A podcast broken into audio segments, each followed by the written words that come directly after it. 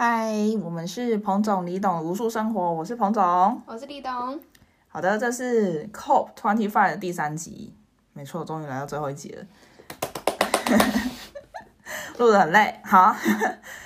前面第一集先讲了李董为什么会去，第二集讲了 COP 二十五在做什么，还有一些我们自己的主观想法的阐述。对，好，今天这一集我们想要跟大家聊一聊，就是。COP 二十五里面，我们自己定义的一些想聊的，对，想聊的延伸议题，这样。那其实李董在参加 COP 二十五的过程中，有写了一篇文章，哦，但是这篇文章因为就是我们粉砖并没有分享出去，就是对，为什么？对，为什么？反正我们粉砖没有分享了，之后会把链接放下面。那但是因为这这篇文章有一些字数上限制，那李董本人当时写的是非常不畅快，就是当初写的时候呢，一下子就写到字数限制，想说哎呀完蛋了，我要怎么结尾？就是我还有好多还没讲完呢，所以想说那就透过今天这个 podcast 机会，我们粉川哪有限制李董的理由，对不对？一定要让你讲够啊！所以来这边可以让你畅所欲言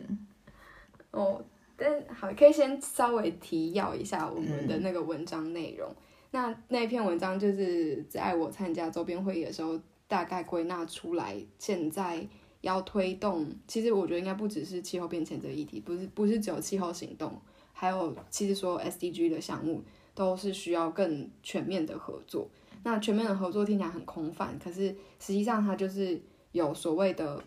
多边，多边就是说各个各个国家一起。然后多阶层，多阶层是指说，比如说你同一个国家里面，你的呃从国中央政府到地方政府的之间的合作，然后多部门就是你同一个政府里位地呃同同同一件事情可能会牵涉到很多个部门，包括我们所谓知道的政府部门、企业部门，然后或者是所谓的第三部门 NGO 这一种，都可以有不同的不同形式的合作，然后一起来解决这样的事情。所以那篇文章里面就是大概提到一些案例，就是我看到的一些案例，就是怎么去阐释这样子多边、多阶层、多部门的合作关系这样子。然后，但是那篇文章还没有办法阐述到的是，那到底要怎么去让这个多边、多阶层、多部门的合作可以实际的实现呢？就除了我们可以很空泛的去讲说啊，大家都是就是要去多做做。举办一些这样子的会议啊，然后政府本可能要多试出一些权利，让呃其他的单位可以加入进来讨论或者什么，就是这些很空泛的说法，实际上也是有执行的的的方向的。就是比如说第一件最简单的事情，就是我们要做事就是要钱，钱从哪里来？以多边国家的。的的合作来说好了，上一集其实有提到气候基金这件事，提气候资金这件事情，那其实就是我们所谓的已发已开发国家有义务去提供开发中国家相关的资金去执行他们的气候行动，然后去打击气候变迁给他们带来的影响嘛。然后再来多阶层的话，就是我们传统上可能是中中央政府配给相关的钱到各个地方政府去去执行，那但是。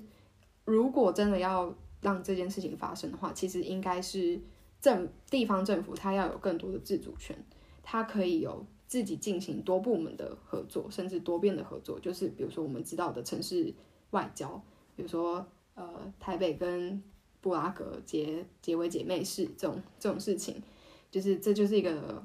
在低层级的多边外交、多边合作，然后。呃，但是反正实际上的这个意义就是说，我们要让各个阶层的人，他们有更多的资金自主权，有更多的资金自自主权的话，他们执行的力道上面就可以比较不会去受到政治因素的影响。就拿美国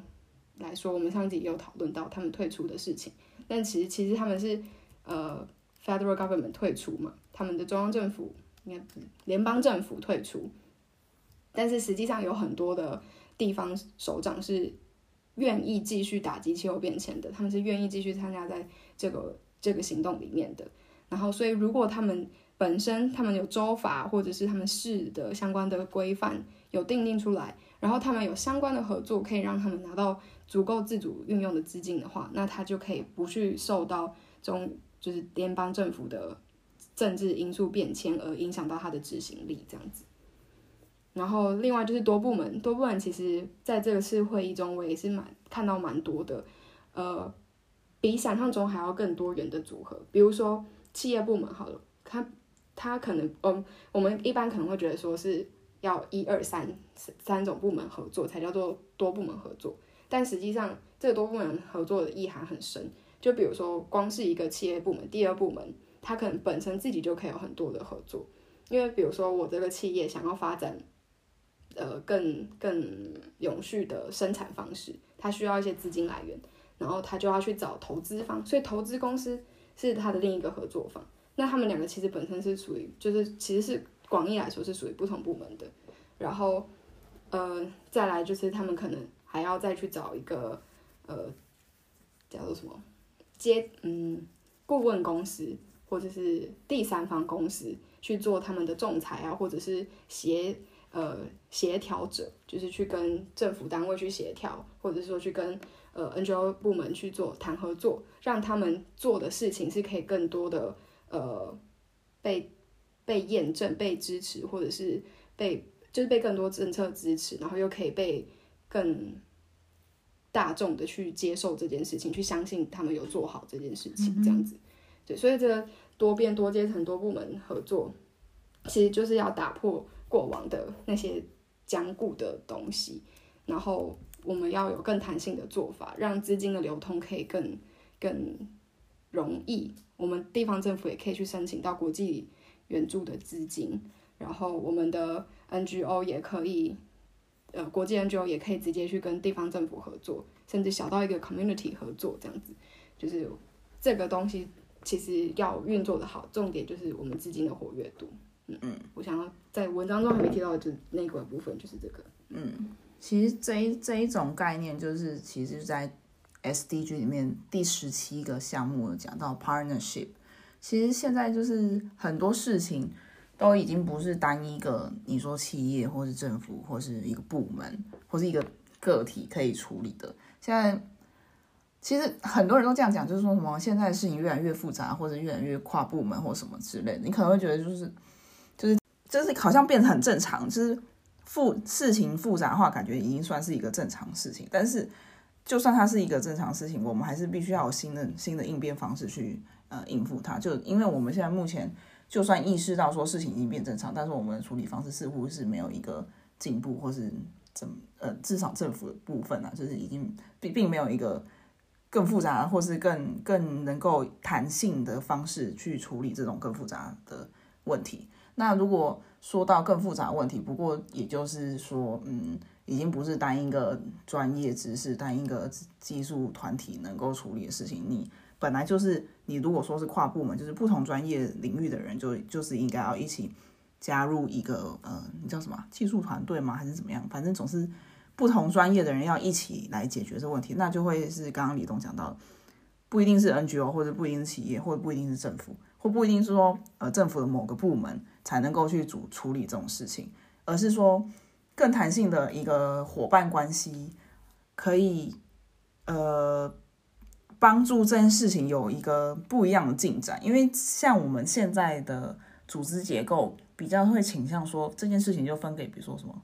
嗯，政府的环保部门，那就是让环保部门去做。但说明这件事情跟经济发展也有关系，那那经济部怎么没有进来一起讨论？所以这种嗯，虽然说这种体制的分层跟分部门是不可避免，因为就是事情真的太多，我们必须真的分门别类。但是在分门别别。别类之下，还是必须要有一个弹性机制，是可以不同部门可以加入的。当然，现在也有很多这种政府之间的呃多部门会议，但我们更希望是可以除了政府之外，嗯，第三第三部门、第二部门或者甚至是国际组织都可以一起加入，等于是一个我觉得是一个平等的，就是水平的一个互动，嗯，而不是一个垂直或者是说一个一间一间房间的那种互动方式，这样，嗯。那这样子讲下来，就会觉得说，气候变迁似乎已经不是一个科学家的专业领专业领域了。气候变迁听起来就感觉很像是大气大气专业，或者是说什么地球科学科学之类的方面的部门的专业之类，就是感觉不会像是我跟李总应该要讨论，或是说所所谓的政府其他社会社会科学这种类似这种社会科学部门会去讨论的东西。但是为什么我们一直聊到什么伙伴关系呀、还是说什么政府作为啊，什么多多部门，听听起来就很不科学的东西啊？就是我们这种社会科学在环境议题里面扮演的角色，在我认为就是像我们刚刚讲的，如何建制一个伙伴关系，如何在现有的体制之下，呃，创造出一个弹性的途径，能够去呃打破所谓的框架或怎么样。当然，嗯、科学证据是重要，科学研究也是重要，但是当你出现了科学，现在不是没有科学研究或者什么之类东西，已经有了，只是说我要怎么用这些证据，谁我要怎么去说服别人相信这些证据，我自己相不相信这种证据，这这这都是呃所谓社会科学进进行沟通的一个很重要的一个部分。光是你说 COPE 或者说 UN Triple C 这件事情，它就是一个很社会科学的东西。它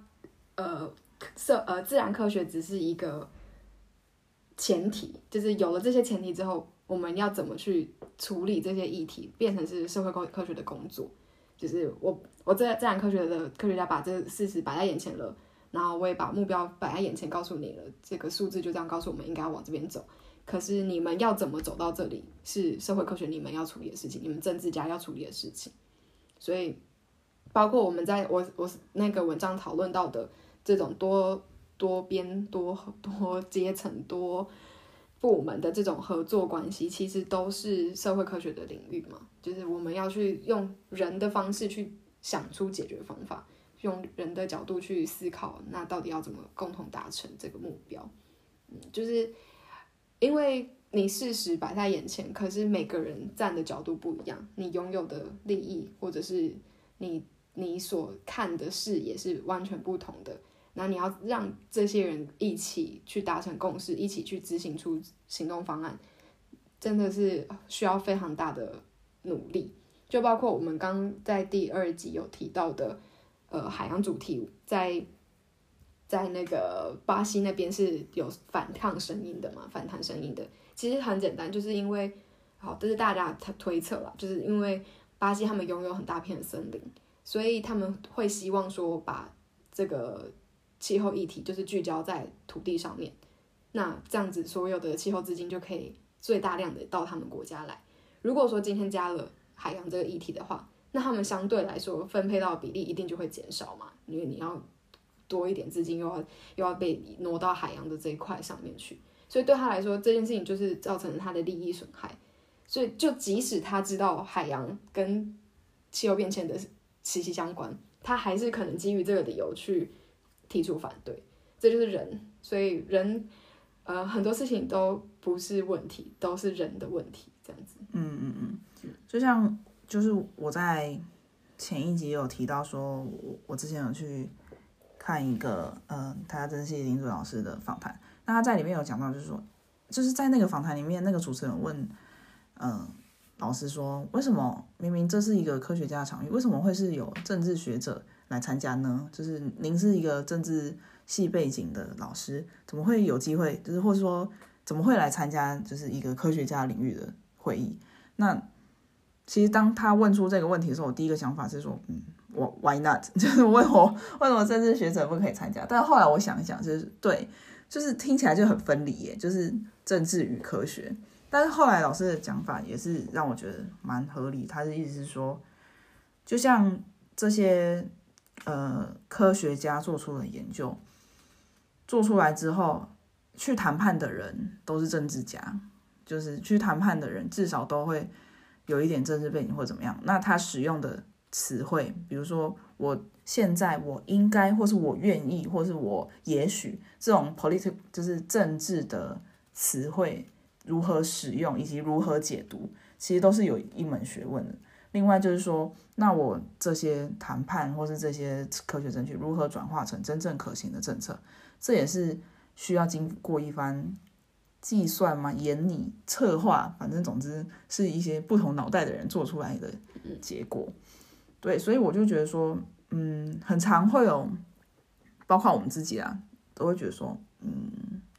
读社会科学的人怎么样，就是没有一些真正实质的东西可以提供出来，或者说没有一个立即可见的效果可以被看到，就是那所以你到底读这个做什么啊，或者怎么样？但我自己觉得说，嗯，沟通其实就是一个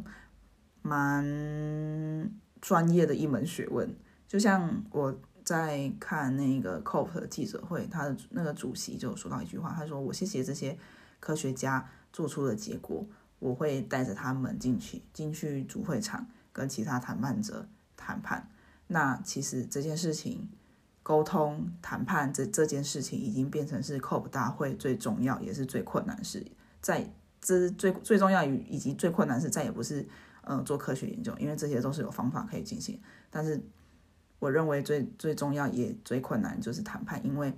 并没有一个固定模式，那而且就是你没有保证一定可以成功，而且呃通常都会失败，因为不同想法、不同立场的人，嗯，通常就是无法达成结呃无法达成一个共识的话，就会造成这次就是一战也会，然后甚至没有一个这呃非常好的结论，所以我这就自己是认为说。嗯，社会科学与自然科学，就像李董刚刚写的那篇文章，应该是互相相辅相成，并且结合，也是一种伙伴关系。呃，科学科学部门提供证据之后，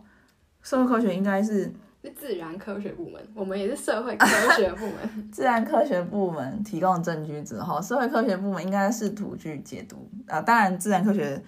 部门的人也要就是能够阐述他们的结果。那社会科学的人就是。要是能够去解读，并且以此作为一个我不知道一一种工具嘛，或者是一个呃卖点，去跟其他人沟通的话，这个世界应该是嗯伙伴关系应该会建立的更好，或者说这个沟通方式并不会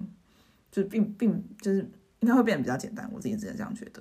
因为你有在同一个基础之上，就是如果你们都认同那个科学基础的话，那你们自己沟通的基础应该会。再往上更更往上一个阶层，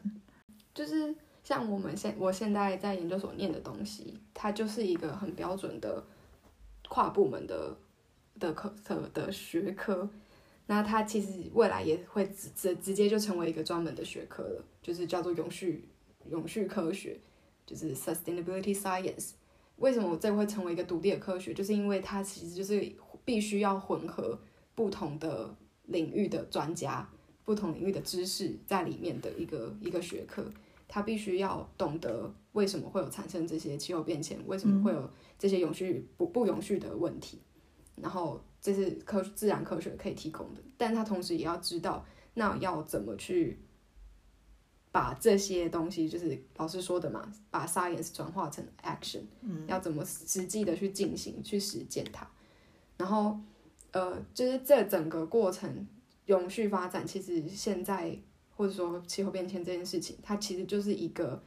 必须要合作。我们我那篇文章写的合作是比较针对实际场域上的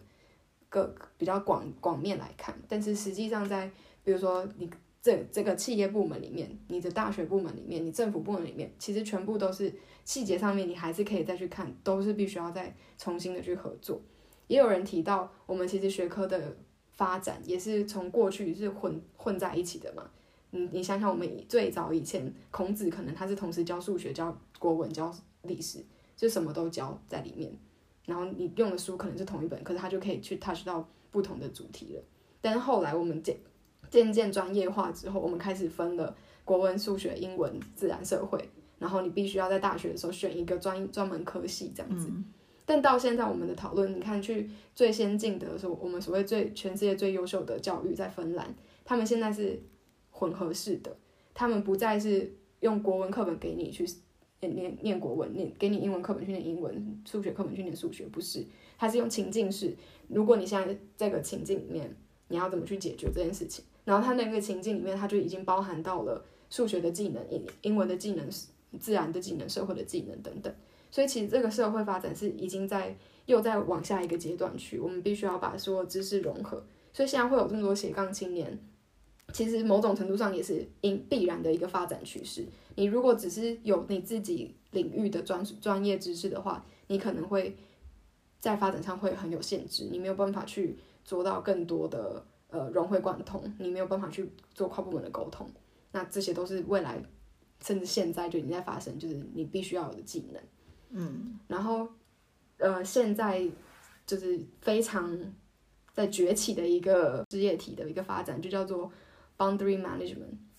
边界管理，嗯，对，它它就是在比如说你不管是多边、多阶层或是多部门的这些不同角色里面的中介者，他跟你们所有人都没有直接的相关，你们处理的事情他没有直接的相关，但他是你们的中介者，然后他去帮你们协调，去帮你们沟通，帮你们把你们各自的语言去做转译，然后转移到中间来之后，我们就大家就就是会会像刚刚彭总说的，我们就到同一个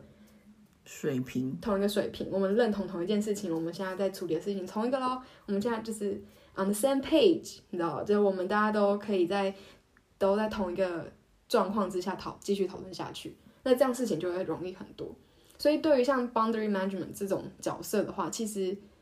可以胜任的人，你你不一定说我就是我们社会科学的人，我们也不用那么自傲，就是就是其实是任何领域都可以。但是你重点你要成为这样子的角色的人，你就是必须要去融会其他科学的或是其他部门的知识、不同领域的知识跟跟他们的，就是至少对他们都要有一些了解，嗯，他们的文化、他们的什么都是现在这种技能是更需要的。其实我觉得这这件事情也不一定是在这种这么广义的议题上被应用，像之前像公司管理也是吧，工程师跟业务不是常常吵架嘛，就是工程师都觉得我设计出来的产品多么优良，你为什么这些业务都乱卖，就是没有把我的卖点讲出来什么之类。但其实就是双方讲的都有道理，就是业务不了解工程部门到底，他他他会觉得说你那些太专业，别人听不懂，但是工程觉得说。我这专业就是我的卖点，就是我的专业，我的专业是我卖，那你都没有把我专业讲出来什么之类，所以就是中间那个专案管理经理就是非常重要，就是你要把工程师想要呃凸显的专业跟业务讲，那业务也要能够把这个专业转译成就是顾客能够接受的东西，所以中就是这种公司管理上面会有的道理，在于我们这种大议题上面，当然自然也是有它有应用的地方。所以就是这种，嗯，跨部门就是这种，我觉得这种部门的边界会越来越模糊，诶，就是大家会一直交叠，然后越来越模糊，重叠的地带应该是会越来越大，因为就是变成是一个所谓的呃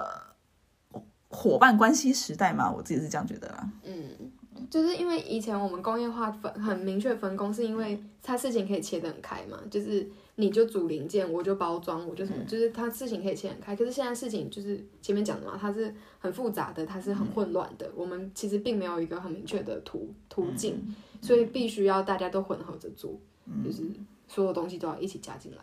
好，那下一个是说，我们其实，在第呃上一集、第二集里面有讲到说，这次会议的的主要主题有一个叫做碳交易嘛。那碳交易市场这件事情，其实当然支持者也有，反对者也有。就是支持者就是觉得说，这是一个又能赚钱又能做好事的一个途径，就是 Why not？就是为什么我不可以？那当然，反对者是说，啊，你就是。无法确实达到减碳的目标，你还有什么资格说这是一个又能赚钱又能做好事的方法呢？但就是李董有些想法可以跟大家分享。嗯，对，上上集有提到的这个碳交易市场，其实是等于我们目前国际社会最高的共识，就是大家都一致认同这个是可能是最靠近我们可以解决。气候变迁的方法，因为大家的利益好像都有被符合到，然后这个理论上来说，好像也是可以帮助我们达到这个目标，减碳的目标。但是我自己个人是属于反对派的那一个，就是我是反对碳交易市场的。就原因主要可以说有三个。第一个就是因为它这个碳交易市场等于它是直接就是分配给大家有。不同的额度嘛，你今年的额度，呃，碳碳排的额度有多少？那你这个取得这个额度是就是被分配的，所以不需要有任何代价，你就可以取得这一个。然后你还可以用这个去交易，就是比如说今天彭总你获得了呃十公吨，结果你公司只要排五公吨，你想办法让你只要排个五公吨，然后你五公吨还可以拿去卖，所以你又还多赚了这个钱。就是这个我们我们应该是要设定为，你只要排碳这件事情就是对这个世界的负影响，你应该为此付出代价的。就我们又还给你这个权利去用这个东西来做交易，有点像你平白无故获得一块蛋糕，然后你自己吃了一半就饱了之后，你还可以再把另外一半拿去卖。嗯这个在经济学上就是有呃之前就有讨论过，就是在处理污染的时候有两种解法，然后用经济学的算法出来，他们的那个就是所谓的 social value、social avenue、revenue，这会是一样的。一种就是我把这个权利转让给别人吗？不是这个这个污染的权利是给公司的，哦，然后一个是说把这个污染的权利是给给那个居民的，嗯，然后所以如果是给居民的话，那就是说你只要有排出多少，我就要收你多少钱嘛，嗯，然后另外一个说法是给公司，那给公司的话是说，呃，如果我居民我不要这么多排，不要不要这这些污染，我要减他减少多少，那我就要付给他多，我居民就要付给公司多少钱，叫他你不要排这么多。所以第一个是呃，第一个是居民权利是在于居民，嗯，所以居民惩罚公司嘛，因为他如果排碳的话，政府呃不是公司应该要付钱污染，他如果要污染，他就要付钱，嗯，所以是公司应该要付钱污染，嗯，那第二种是说，呃，居民去买一个干净的生产环境，就是说，如果就是公司并没有义务要生产干净的，但是我可以付钱，请你给我一个干净的生产环境，这样子。可以这么说。所以就是这个这个理论的结果是说，你同样都会在经济数值上面算出来是答案是一样的嘛？可是其实我们都知道，实际的效果是差很多，是很不公平的。就是所以碳交易这个状况，在第一我的反对的第一点就是很不公平的状状况，就是我今天你今天是把这个权利等于是放给公司了。所以我今天为了不要被污染，我还要付钱，所以我已经本身弱势，因为你公司本身是靠污染在赚钱的嘛，结果我还要因为你我不要你污染，我还付钱给你，所以是属于第二种的。对对，他这样等等于是非常，虽然最最终的结果就是我们如果算就是总体社会利润的话是一样的嘛，可是第一种状况会是居民跟企业各赚一半，各有一半的利润，可是第二种是所有的利润都是在企业那边，损失的都是居民。所以这个状况就是现在碳碳交易会有面临的第一个问题。那你现在就是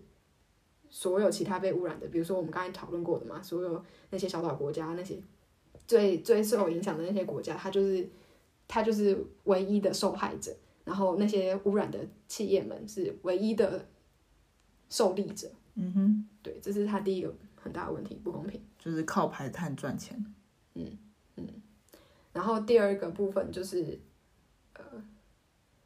就是他会有一个机制是叫做可以补偿的。就比如说，我今天跟你说，你今天其实已经超过那个呃，已经消费满诶排完那个你被配额的额度了嘛？可是你你就你就跟我申请说，我回去种树，种一片森林，然后这样换出换出来的那个碳减碳可以有多少？所以我我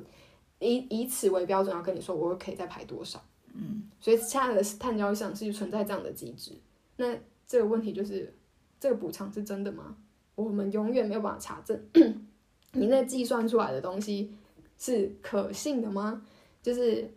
你比如说，你跟我说种这棵树可以有达到这这些效果，是需要五年、十年的时间。嗯，但你可能五年、十年不到，你那棵树就又被砍掉，或者是它它又怎么样了？或者是说你种的那棵树根本就还有其他问题，比如说你种了一个呃槟榔树，那槟榔树你还有水土保持问题等等。所产生的环境效益是与原本不一样的。嗯嗯然后，但是这些不并不会在这个交易市场里面去被列入讨论计算。嗯哼，对，这是我第二个讨讨厌它的原因。然后第三个就是，我觉得他们现在等于又把呃问题的解方又放回就是我们现行的市场机制嘛，或者说资本主义的这种环境之下引起的，就是所有都是用钱去解决，我们围绕的东西还是在钱上面，都是用资金去处理的处处理问题。可是，嗯，应该是会有，也不是说不能用钱解决，但是并不是用市场机制，不是在纯粹的靠人性，就是市场机制基本上就是很看人性嘛。我们赚的多了，你就会愿意去做更多，然后你有亏损，你就会想要去节制，这样子。他们就是这个碳交易市场是基本上是以这个理论为基础，但问题是我们现在就知道人性不可靠啊。你看，你有各种可以投机取巧的方式。那你是不是其实根本就不应该仰赖这个方式？你直接用更严格的标准，就是规定你不能够排嘛？就我们就可以用第一刚刚提到的那个两个理论的第一个，我们就是把权利是归为所有人民的，我们都有不被污染的权利。所以你今天要污染，你是要付钱给我，你要把钱交出来，就是就是交给这个世界，然后我们要去做更多的呃维护环境的事情或者什么，就是 whatever。但是应该是。可以去做改善，我们整个机制去重新打打掉，或者说我们就直接用碳税嘛，用税的方式，你就我就不不不允许你排，所以你你排了，你你因为排了，然后赚赚到什么钱，你就要再缴税给我，等等。但是碳税有它自己的其他问题，但是我只说用一些更严格的、更更有规范性的东西，而不是。而不是在仰赖人性这种自由的东西去去做，应该会有更好的效果。嗯嗯嗯嗯。其实这种交易方式一直以来都被推崇嘛，就是蛮多蛮呃，大家听到碳交易应该都会是正面的想法吧，都会觉得哎不错啊，就是蛮新的概念啊，而且就是感觉是互利共生的感觉，这样。但是每次当会有这么备受推崇的方法出现的时候，就当然就是要必须去思考一下，说，嗯，它真的是大家所想象的，或是所讲的这么好吗？背后是是不是会有一些我们还没有想到的部分或什么的？当然，呃，我们在第一集的时候有讲到 Greta 吧，嗯，对吧？那他就是以自己的力量，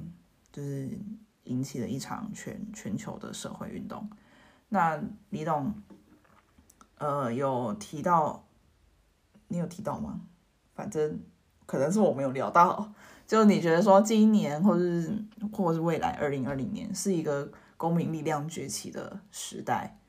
因为嗯，像我们刚刚讨论到很多，都是不能再相信所谓的政府或者所谓的体制，或是目前的市场交易机制。更多的是需要透过呃公民的呼吁去推动整就啊我知道，就像你刚刚说那个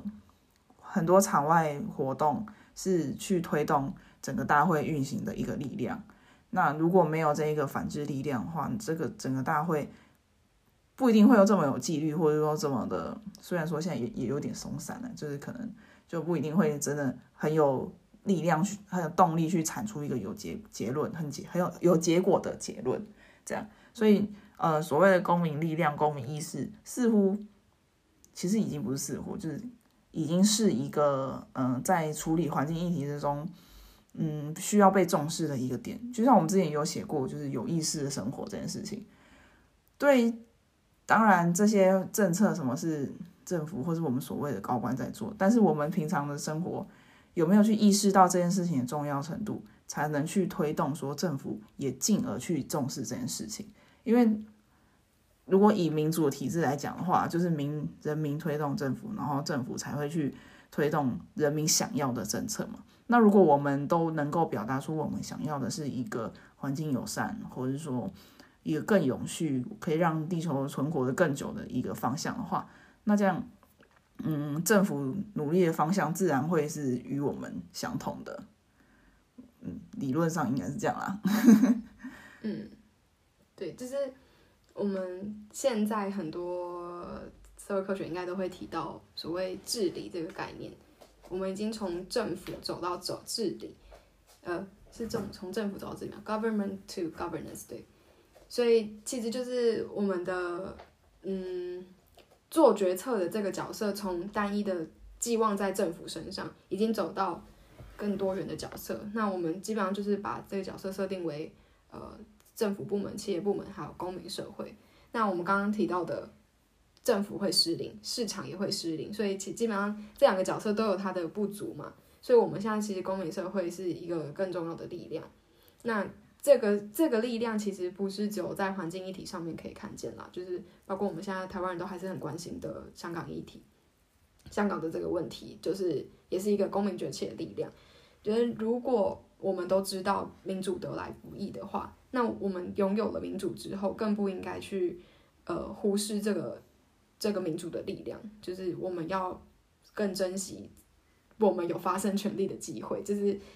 你以以前如果说是没有这个权利，那你不敢做声，那就也算了，就是那那是一个情况所逼。可是现在我们既然都有这样子的权利，那你还漠不关心，就是觉得投票关我什么事？就是选那些政治人物选上了，也是服他们的利啊什么的，跟我无关的话，那那真的就大错特错，因为他们图的利可能是本来会是你的利的东西，你的你的权利就这样被他被他偷走了。所以就是每个人都应该要更有更有。自己自主关心是社会议题的力量，就是很多人会说什么政治归政治，体育归体育，或者 whatever 归 whatever 这样子，就是好像政治是一个很不不想碰的东西。可是其实你不用不用去拘泥于政治这两个字，其实政治就是所谓的众人之事，所谓的 要唱校歌吗？就是就是社会所有的事情嘛，你生活上所有的事情都是政治，所以如果大家就是都都有把。这些事情放在心上的话，那自然而然就会表现在你的你的行动上面啊，你的你的反应上面，那就会去影响到我们实际上的政府决策，就包括投票这个行为这样子。哎，对，好，其实我觉得公民意识这件事情蛮贯穿我们今天所讨论的所有事情。李导的文章里面有讲到很多多元合作关系，那其中一个元素当然就是。公民、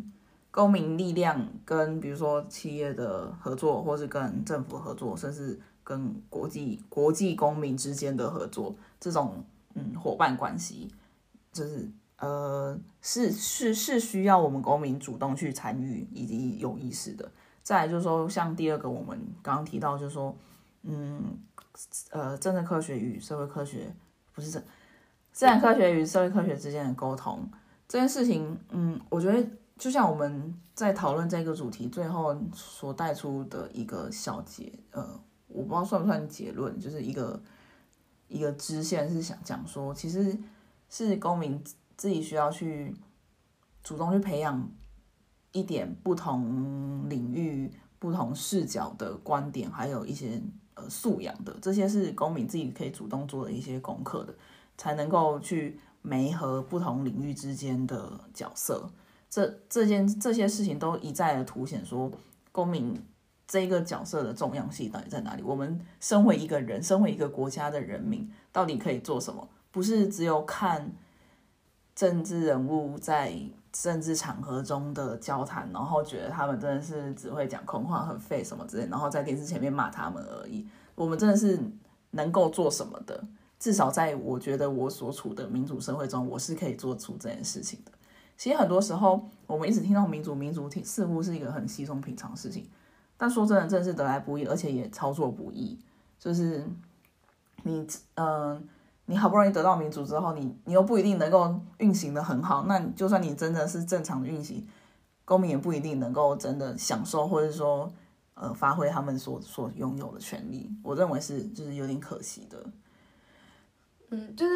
我觉得你想想，应该是说公民素养的问题。就是如果我们的公民素养没有提高到那个水准的话，其实拥有这些民主不一定能够让它发挥的最好。就是我们期待的民主是大家的多元声音都可以被纳入，然后都可以，就是我们最后的决策是可以更多元、更包容性的。然后，但是如果我们现在每一个公民并没有做好自己的的角色，就是你没有认真的去关心你你你应该要关心的事情，然后。去重视、去理解、去思考，说这件事情怎么走才会最符合你的想象。如果都没有去做这个动作的话，那其实你就没有办法提供出最符合你这个立场应该要提供的声音嘛。那你这样子，我们在民主的那个交融过程中，就是就就等于是纳入错了资讯，其中你的这个资讯就可能错了，然后那我们最后出来的结论可能就是错的，就是不会是让不会是我们期待的所谓的最包容性、最多元、最最好的决策决策。所以就是每个人都是有责任，所以我们大家都说投票是是权利，其实也可以说是义务。就是，但你你要去执行这个义务，并不是说，就是就是真的去盖个章。就是你在盖章之前，你应该要去思考更多，去看更多的资讯，去理解你到底做这个做了这个动作之后会带来什么影响。然后，所以你应该要怎么去做这个决策？怎么样做才会是最符合你想要的那个那个样子？这样子。其实我刚刚还有一个想讲点是说，我们一直在讲民主有多好多好。就是其实一直无法讲出一个真正理由，说民主到底到底多好啊？就是我觉得你可以不用去想民主到底多好，你可以去想不民主有多不好。对，对对对对，就是说原本就是大家，因为我们自己已经在民主社会，我们就也不觉得民主到底多好，就是甚至还可能更乱。就是说，因为大家就就是很多意见，你就会觉得很烦什么之类，就不觉得民主到底到底多好，或者多多了不起什么之类。但是当你一想到不民主会有多不好的时候，你就会觉得说，嗯。所以就是，如果世界趋势是民主的话，我就是会是一个更和平的世界，这样子。所以我自己，因为我在呃有上一门课，然后有讨论到民主这件事情，然后因为老师是美国人，所以呢，他当然就是很支持民主这件事嘛。然后他就最后整个课堂总结是，因为他整个上课模式是先讨论，嗯，暴力或是不，嗯，纷乱或是。嗯，所谓的残忍事件为什么会发生？那这些事件如何去避免？这样，然后他就是透过这样的方式引导出所谓，所以民主应该是会是一个解决方法之一。然后他最后的结论是说，对我就是在推崇民主，我就是有一些偏见，因为我是美国人什么之类的。那时候下课的时候，我其实有一直在思考，想说，嗯，是这样子一直在推崇民主的思想，到底是不是一个？公正，或者说，嗯，不偏不倚的一个，呃，不知道想法或者是怎样的。但后来我就觉得说，好像传达出这种思想也没有什么不对啊，就是，就是，就是一定会有人支持或反对。那如果你你能够说出你支持的理由，那也能跟反对的人进行交流的话，我觉得这样好像也没有什么不好。嗯，但我觉得是，我觉得就是民主这件事情一定有它的问题。现在还有也是有非常多的研究，就是在讨论呃民主的坏处，或者是民主造成的影响。那我们是不是能够全然相信民主等等？然后像我们的课程讨论也是有非常多在讲这件事情，就是呃像是比如说刚刚的伙伴关系，其实它也是一个很明确的民主社会才会有的产物嘛，才有办法让政府去 把这些。不应该是决策角色的人也都纳纳入进来决策讨论。那所以像这种伙伴关系或者什么的，我们都会再去思考说，但其实在这个过程中，比如说我们的成本、时间成本跟金钱成本其实都是提高很多的。那这样，然后换出来的结果也不一定真的就是对的，就是你从时间去验证的话，也不一定就是对的。然后呃，过程中你又必须要处理非常非常多的冲突，然后。呃，你的沟通过程是非常繁琐跟跟疲惫的。你有时候是针在针对一个非常非常小的细节，然后再讨论个很长很长的时间，这样就是这这个这个东西到底真的是好的吗？就是我觉得这个是很需要被质疑，没错。可是就现行的各种体制去比较的话，呃，你如果不做到民主的话，就就是你连讨论的空间都没有。那。那那个集权的单位，他就是直接去决定了一切，你根本没有去怀疑的空间，然后他也没有去呃去纳入别的考量的那个空间，所以他的他就是一个孤注一掷，然后最后的结果怎么样，就是完全就是仰赖在这个人的智慧上面，就是我觉得这个这个这个风险应该是会更高的，就就我们现在可能会很累很，然后进展的很缓慢。就是民主的话，如果进让进展很缓慢，可是至少是会比较稳稳健的往前走。嗯，对，所以嗯，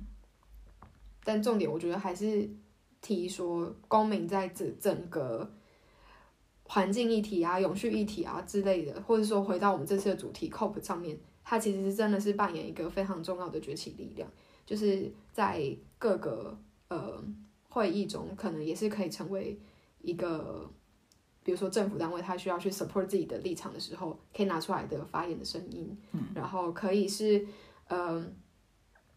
可以是。逼迫他们有这个压力，说我们真的赶快要做出决定的那个压力。就如果没有这个压力的话，他们可能会觉得，好吧，那就就他们可能在礼拜五的时候就会直接决定说，那我们就投，就我们就到呃二零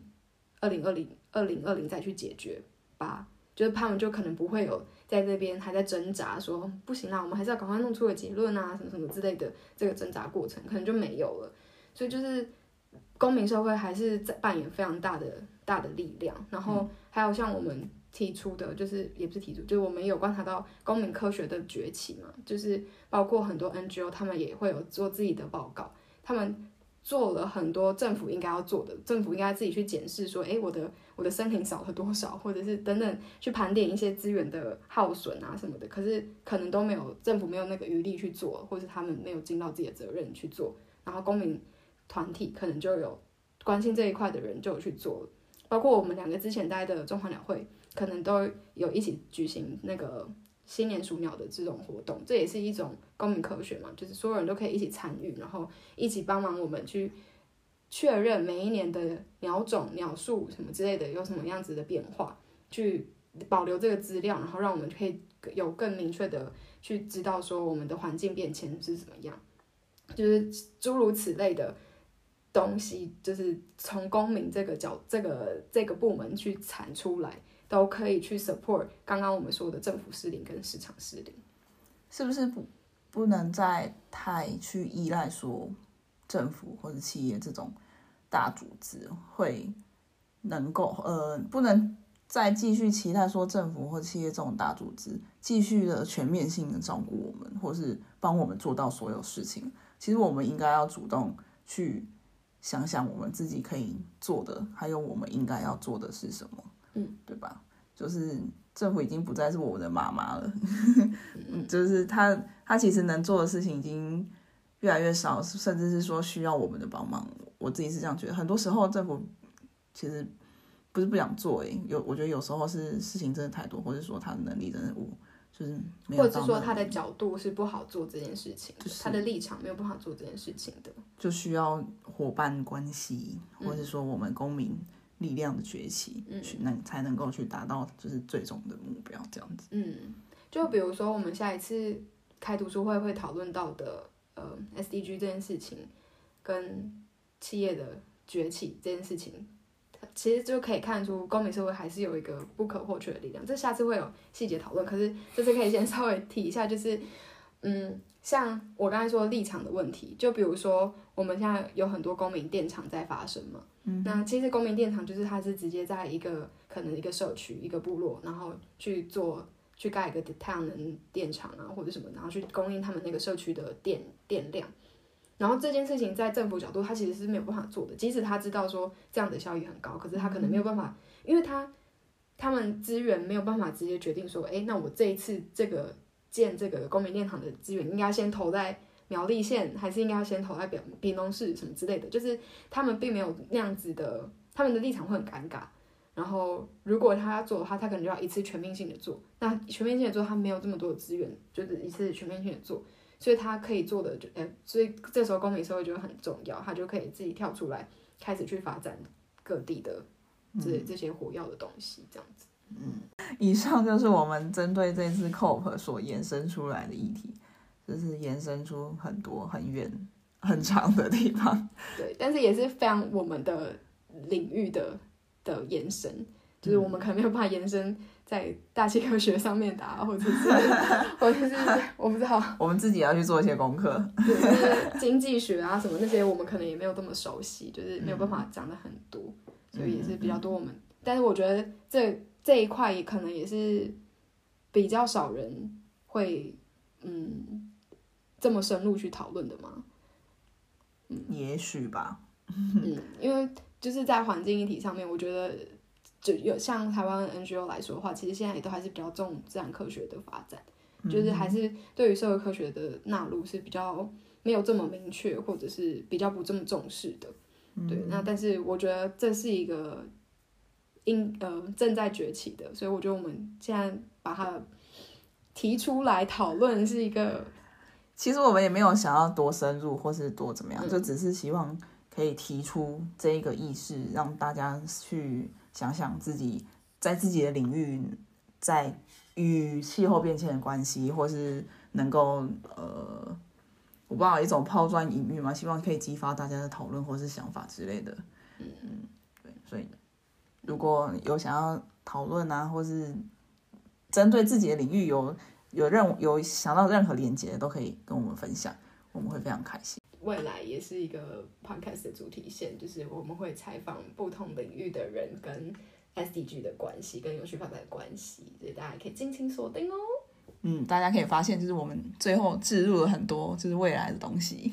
就是要各种激励自己一定要完成这样子。对，好，所以如果对这些兴呃，对对这些内容有兴趣的话，就是欢迎就是继续追踪我们。那如果对以上内容有什么想法，都可以跟我们分享，或是对我们录制的过程，或是 whatever 都可以留言跟我们说。粉砖或是 any anyway，就是任何方法都可以告诉我。可以 reach 到我们的都可以。对对对对，那还没有听过前面的话，就欢迎再去往前听。那就这样，这一集就这样喽，谢谢大家，拜拜。